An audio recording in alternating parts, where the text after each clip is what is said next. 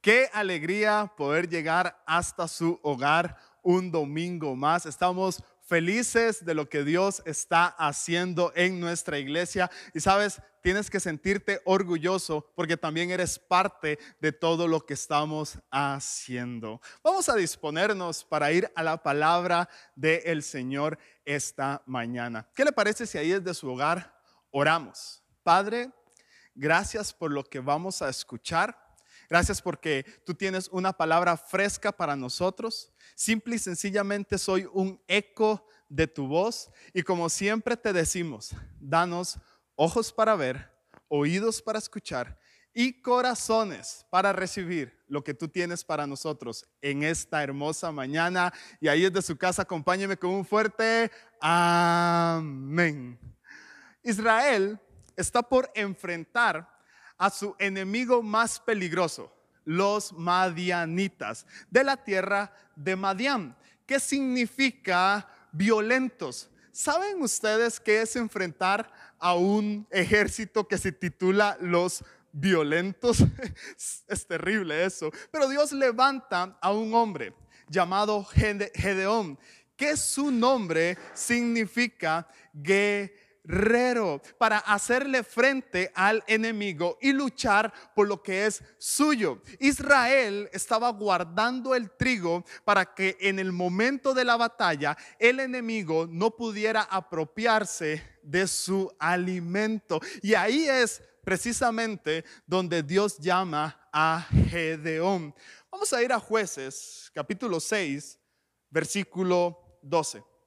Entonces el ángel del Señor, se le apareció y le dijo, guerrero valiente, el Señor está contigo. Señor, respondió Gedeón, si el Señor está con nosotros, ¿por qué nos sucede todo esto? Qué buena pregunta. ¿Y dónde están todos los milagros que nos contaron nuestros antepasados? ¿Acaso no dijeron, el Señor nos sacó de Egipto, pero ahora, note esto, pero ahora el Señor nos ha abandonado y nos entregó en manos de los madianitas. ¿Alguna vez has llevado la contraria a alguien? ¿Alguna vez le has llevado la contraria a alguien? De hecho, mi esposa siempre me dice, Rodri, no me lleve la contraria. No sé si te sientes identificado con esto, pero así estaba Gedeón con este ángel. Todo lo que el ángel le decía, Gedeón le llevaba a la contraria. Y el ángel le decía, Dios está contigo. Y Gedeón dice, no es cierto. Porque si Dios estuviera conmigo, no estaría pasando nada de lo que está pasando ahorita. Y el ángel le decía, Dios está a su lado. Y él decía, no es cierto. Si Dios estuviera a mi lado, Israel y todos mis descendientes no estuvieran viviendo esta crisis. ¿Y sabes qué creo? Creo que todos hemos hecho las mismas preguntas que Gedeón le hizo al ángel. Todos en algún momento de la vida nos hemos preguntado eso. Si Dios está conmigo, ¿por qué me sucede esto? Si es cierto que Dios está conmigo, ¿por qué mi empresa está así? Si es cierto que Dios está conmigo, ¿por qué mi familia está así? Si, es cierto que Dios está a mi lado, ¿por qué mis hijos? ¿Por qué mi finanza? ¿Por qué mi salud está así? Todos en algún momento hemos llevado la contraria a la palabra de el Señor por la situación en la que estamos atravesando. Y sabes, noto a un Gedeón totalmente desilusionado. Siento que el que está hablando ahí es un Gedeón totalmente rendido. Él dice, Dios nos abandonó, ya nos entregó en las manos de los madianitas. Siento que el que está hablando es un Gedeón que ya dio todo por perdido. Pero sabes algo, la historia no se termina ahí. Dios convence a Gedeón para que prepare a su pueblo y puedan enfrentar a este ejército que viene en contra de ellos. Entonces Gedeón levanta una voz a su pueblo y el pueblo se va a alistar para la batalla. Ahora, Israel no es un pueblo de batallas. Israel no es un pueblo que está acostumbrado a ir a la guerra. Entonces todo el pueblo empieza a cuestionar, ¿cómo vamos a hacer? ¿Cómo vamos a luchar? Pero no tenemos los suficientes guerreros, pero no somos tan buenos para la batalla. Y había, había duda, había temor, había preocupación, en ese pueblo había caos, pesimismo, todos estaban nerviosos, todos tenían duda, había tensión y sabes, en medio de todo eso, Gedeón decide hacer algo. Y en el mismo capítulo, en el versículo 24, dice, entonces Gedeón construyó un altar al Señor en ese lugar y lo llamó Yahweh Chalón, que significa el Señor es paz. Ese altar sigue en Ofra, en la tierra del clan de Abiaser, hasta el día de hoy. Si estás tomando nota, que espero que lo hagas, espero que estés ahí con una libreta anotando la palabra del Señor, ponle como título a este mensaje, no me roban la paz. Sí, así se llama, no me roban la paz. Vamos, dile a alguien que está cerca tuyo, no me roban la paz. Vamos, si, están sus hijos, dígale, no me roban la paz. Si está su esposo, no me roban la paz. Vamos, a mí nadie me va a robar la paz. Cuando me casé con mi esposa Tai, fue un momento de mucha tensión. Fue un día en el cual ah, ella se quería casar afuera y estaba a punto de llover. Bueno, los que fueron a la boda me entenderán. Fue en octubre a finales, entonces es un mes que llueve mucho. Y, y yo estaba muy tenso, muy, muy tenso. Quería que todos se sintieran bien. Yo quería que todo saliera bien. Y sabes, de repente estaba con mi celular mandándole unos mensajes a ella, diciéndole que por dónde venía, que, si se había arrepentido. no, mentiras. Estaba ahí conversando con ella y alguien me abrazó por detrás. Y cuando me abrazó por detrás, sin querer, eso creo yo, no, mentiras, si fue sin querer, me botó el celular y la pantalla de mi teléfono se reventó. Tensión, preocupación, y ahora con la pantalla del teléfono reventada.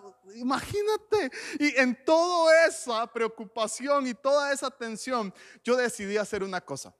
Yo decidí ir al baño, me quité el saco, me vi en el espejo, tomé un poco de agua, respiré profundo y dije, Señor, en ti tengo paz. No quiero desperdiciar este día tan bonito. Quiero recordar este día como un día hermoso en mi vida y ya voy a dejar todo bajo tu control. ¿Sabes por qué te cuento esta anécdota? Porque es lo mismo que hizo eh, Gedeón. Gedeón en medio de tanta crisis, Gedeón en medio de tanto problema, todo el mundo estaba murmurando, todos estaban diciendo qué iban a hacer para enfrentar a, esos pueblos que venían en su contra, al pueblo de Madián. Todo ese ejército que venía en su contra, todos estaban preocupados. Gedeón hizo lo siguiente. Gedeón hizo un altar con piedras. Lo construyó, volvió a ver al cielo y en medio de tanta crisis dijo, el Señor es mi paz. Hoy nosotros, como hijos de Dios, somos un altar. ¿Y sabes algo? En medio de tanta crisis, en medio de tanto caos, en medio de tanta duda y preocupación, tienes que hacer un alto, volver a ver al cielo y decir, el Señor es mi Vamos, te motivo para que nada te robe la paz. Hoy te quiero hacer esa pregunta más bien. ¿Qué te roba la paz? ¿Qué situaciones, qué adversidades, qué problemas te están robando la paz? Y hoy quiero que le digas a tus preocupaciones, no me roban la paz. Hoy quiero que le digas a la crisis, no me vas a robar la paz. Quiero que le digas a la enfermedad, no me vas a robar la paz. Sabes, hoy es un tiempo para que nosotros seamos ese altar que el Señor está llenando de paz. Vamos, tienes que motivarte ahí en tu casa, tienes que alegrarte, tienes que llenarte de ánimo, de fe, de esperanza y de paz. No me roban la paz. ¿Sabes? La palabra paz está escrita en la Biblia 481 veces. Una y otra vez este hermoso libro nos recuerda que usted y yo tenemos que tener paz, que nada te robe la paz. Segunda de Tesalonicenses 3:16 dice, ahora que el mismo Señor de paz les dé su paz. Ojo esto, que el mismo Señor de paz les dé su paz en todo momento y en cada situación. El Señor sea con todos ustedes. ¿Sabes? Si las situaciones te roban la paz, no es porque son más fuertes que tú, sino es porque tú lo permites. Te lo repito, si esas situaciones te están robando la paz, no es porque las situaciones son más fuertes o grandes que tú, es porque tú y yo permitimos que nos roben la paz. Yo quiero decirte algo, las adversidades no pueden condicionar tu paz. Tu paz tiene que, tiene que condicionar las adversidades. No puedes condicionar sentir paz por lo que estás o no estás atravesando. Tienes que vivir con paz en todo momento. ¿Sabes? Porque tenemos al Señor de nuestro lado. El presente afecta el futuro, pero hoy quiero que el futuro afecte tu presente. ¿Cómo, así? Estamos de acuerdo con que el presente, todo lo que hagamos hoy va a afectar el futuro. Pero hoy te quiero decir algo que nuestro futuro logre afectar nuestro presente. Cuando sabemos que tenemos un futuro bueno y cuando sabemos que nos espera un futuro glorioso, en el presente podemos tener paz. ¿Estás entendiendo? ¿Tiene sentido lo que estoy diciendo esta mañana? Colosenses 3:15. Y que la paz que viene de Cristo gobierne en sus corazones pues como miembros de un mismo cuerpo, ustedes son llamados a vivir en paz y sean siempre agradecidos. Somos gobernados por la paz del Señor. Y hoy te quiero hacer una pregunta y quiero que medites en ella. ¿Cómo estás viviendo? ¿Te está ganando el estrés o te está ganando la paz? En tu corazón tiene que gobernar la paz de Cristo Jesús. Esa paz que consuela, esa paz que alivia, esa paz que conforta, esa paz que anima. Vamos. Santiago 3:18.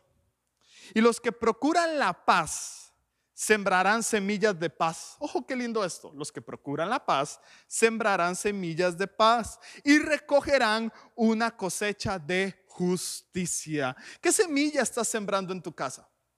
¿Qué semilla estás sembrando cuando hablas? ¿Será que transmites preocupación? ¿Será que, ¿Será que transmites estrés? ¿Será que transmites miedo? ¿O estás trayendo una semilla de paz a todas las personas que están a tu alrededor? Cuando tus hijos te escuchan hablar, cuando tu esposa, cuando tu esposo, cuando tus amigos te escuchan hablar, ¿será que transmites paz o transmites miedo, estrés, ansiedad, preocupación? Vamos, somos personas que tenemos que sembrar esa semilla de paz a todos aquellos que nos escuchan. Y quiero darte tres consejos, tres herramientas que nos van a ayudar muchísimo. Son los tres puntos de esta enseñanza y los vamos a basar en Gedeón, en la historia que leímos al principio. Y el primer punto que hoy traigo para ustedes es el siguiente. Paz no es ausencia de problemas, es la presencia de Dios. Me encanta. Paz no es la ausencia de problemas, paz es la presencia de Dios. Y Gedeón encontró paz en medio de los problemas. Ahí encontró la forma de alejarse un poco de la crisis, de alejarse un poco del cuestionamiento, alejarse un poco de la duda y levantar un altar. Y dijo, sabes, en medio de todo esto, yo voy a tener paz, porque paz no es ausencia de problemas, paz es la presencia de Dios en medio de esos problemas. Paz no es ausencia de enemigos, paz no es ausencia de aflicciones. Paz no es ausencia de crisis, paz no es ausencia de dolor, paz no es ausencia de tristeza, paz no es ausencia de tormentas, paz es saber que Dios está conmigo para pasar todo eso. Me encanta esto y yo sé que hay alguien al cual yo le estoy hablando esta mañana. El Salmo 4.8 dice, en paz me acostaré y asimismo dormiré. Cuando yo leí esto, yo dije, mire, una cosa es acostarse y otra cosa es dormir. Hay gente que se acuesta, pero no duerme porque no tiene paz. Pero acá el salmista nos dice, saben, yo en paz me acostaré y asimismo dormiré, porque solo tú, Jehová, me haces vivir confiado. Cuando el salmista escribió esto, estaban en plena guerra. No, es que es fácil decir en paz me acostaré y así mismo dormiré cuando todo está bien, cuando todos los miembros de tu familia están en casa, cuando hay alimento en tu hogar, cuando las finanzas están sanas. Es fácil decir en paz me acostaré y así mismo dormiré cuando usted sabe que su trabajo va bien, cuando usted sabe que todo en su vida está saliendo como usted quiere. Pero es que el salmista no escribió eso en un momento bueno, lo escribió en un momento de crisis y aún así él decidió dormir en paz, descansar tranquilos porque la paz no es la ausencia de problemas, la paz es la presencia de Dios en medio de esos problemas. Vamos, anímate. Vamos, es un día para llenarnos de paz. Así es. La paz no es la ausencia de problemas. Pastor, yo creía que era así. No, la paz es la presencia de Dios en medio de esos problemas. Ese es el punto número uno. Punto número dos. La paz no es tener el control, sino dárselo a Dios. Eso es paz. Paz no es tener el control absoluto de todo. La paz es darle el control a Dios de todo. La gente pensaba que Gedeón tenía todo bajo control. La gente decía, bueno, entonces si Dios le habló a Gedeón, ¿qué, Gedeón debe tener todo bajo control, debe tener un as bajo la manga, él sabe cómo lo vamos a enfrentar, él sabe que sí vamos a ganar, pero saben lo que no sabían era que Gedeón ya le había entregado el control a Dios. La gente pensaba que Gedeón tenía el control, pero Gedeón le dio el control a Dios. ¿Sabes? Hay algo que roba la paz y es la perfección, la opinión y tener el control de todo. No sé si eres una persona que le encanta tener el control de todo lo que sucede y quizás puedes llegar a perder la paz. Filipenses 4:7. Así experimentarán la paz de Dios. Ojo esto, que supera todo lo que podemos entender. Así experimentarán la paz de Dios, que supera todo lo que podamos entender. La paz de Dios cuidará su corazón y su mente mientras vivan en Cristo. Vamos, dale el control a Dios de tu vida, dale el control a Dios de tu casa, dale el control a Dios de tus planes, de tu futuro. Es un tiempo para entregarle a Dios el control. No quieras tener todo bajo control, todo en tu mano agarra todo eso y dáselo a Cristo Jesús, que Él tiene el control de todo lo que está sucediendo en tu matrimonio, con tus hijos, en tu finanza, en tu empresa. Paz no es tener el control, paz es soltar el control. Soltárselo a Dios, dárselo a Él. Eso nos llena de paz. Y punto número tres y final. Paz no es lo que tengo es lo que Dios prometió. Te repito el punto número uno. Paz no es ausencia de problemas, es la presencia de Dios en esos problemas. Paz no es tener el control, es soltarle el control a Dios. Paz, punto número tres, paz no es lo que tengo, es lo que Él me prometió. ¿Sabes? Muchos están poniendo la paz en lo que tienen. Muchos ponen su paz en su cuenta bancaria, ponen su paz en su automóvil, ponen su paz en su casa, ponen su paz en su trabajo. Y en el momento en que todo eso es quitado, pierden la paz, porque tenían la paz puesta en lo material. Pero paz no es lo que tengo. Paz es lo que Dios me prometió. Si continúas leyendo la historia de Gedeón, Gedeón termina enfrentando a los madianitas con 300 hombres.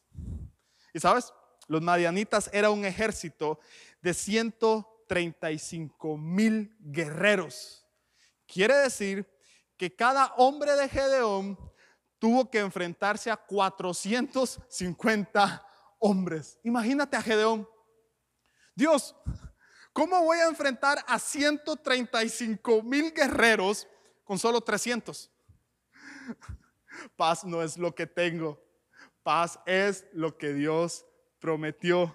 Señor, ¿cómo voy a salir de esta si solo tengo esto? Señor, lo único que me queda en el banco es esto. Señor, lo único que he recibido es esto. ¿Cómo voy a enfrentar mi vida? ¿Cómo voy a enfrentar mi futuro si lo único que me alcanza es para esto? Paz no es lo que tengo. Gedeón dijo, con 300 hombres, son 135 mil. ¿Qué? Se echan 450 cada uno. Sí, ah, vámonos. Eso fue lo que Gedeón hizo. Y fueron a la batalla y sabes, quedaron victoriosos. Ganaron esa batalla. Te quiero decir algo. El mundo te puede dar el mejor seguro, pero no vivir en paz. El mundo te puede dar la mejor casa, pero no paz en tu familia. El mundo te puede dar todo el dinero, pero no paz para disfrutarlo. Juan 14, 27. Les dejo un regalo paz en la mente y en el corazón. Y la paz que yo doy es un regalo que el mundo no puede dar. Así que no se angustien ni tengan miedo. Deja de buscar paz en lo que hay en este mundo. Deja de buscar tranquilidad en lo que este mundo te ofrece, que nada de lo que vemos en este mundo puede llenar nuestro corazón de paz. Únicamente Cristo Jesús, porque paz no es lo que tengo, paz es lo que Dios me prometió. ¿Qué tal si ahí en su casa usted me acompaña en oración y le dice, Señor, hoy decido vivir en paz. Hoy decido que nada me robe la paz. Hoy decido, Señor Jesús, no entregar mi paz a los problemas, no entregar mi paz a la adversidad, no entregar mi paz a los conflictos, no entregar mi paz a la duda. Hoy decido levantar un altar de paz y decir, tú eres Yahweh Shalom, Señor de paz. Hoy decido hacer las de Gedeón, que en medio de caos, en medio de tormentas, en medio de cuestionamientos, en medio de tanta preocupación, temor en la gente, estrés en la gente, hoy decido hacer un alto y como altar tuyo decir, Señor de paz, eres mi paz. Vamos, anímate ahí en tu casa. Yo sé que el Señor está llenando de paz a más de uno. Yo sé que el Señor está tranquilizando corazones con este mensaje. Hay gente que estaba muy estresada, hay gente que estaba muy cargada, hay gente que estaba muy preocupada, pero este mensaje de paz está llegando a tu alma, a tu espíritu, a tu corazón, a tu mente. Y hoy Dios te está diciendo, todo va a estar bien. Ten paz, que nada te robe la paz. Vamos ahí en tu lugar, en tu sillón en tu cama, cierra tus ojos un momento y dile, Señor, lléname de paz. Lléname de paz. Vamos, si has perdido la paz en estos tiempos, si sientes que esta semana perdiste la paz, dile, Señor Jesús, quiero recuperar esa paz y vivir en paz. Quiero estar tranquilo, quiero estar confiado. Quiero, Señor Jesús, ser un altar donde tú reines, donde tú gobiernes, donde tu paz sea el centro de mi vida. Quiero transmitirle paz a los que están a mí alrededor. Vamos, tienes que animarte. Hoy yo sé que el Señor te está llenando de paz. Y para finalizar, Primera de Samuel 25, 6 dice, y decid así, sea paz a ti, y paz a tu familia, y paz a todo cuanto tienes. Amén y amén.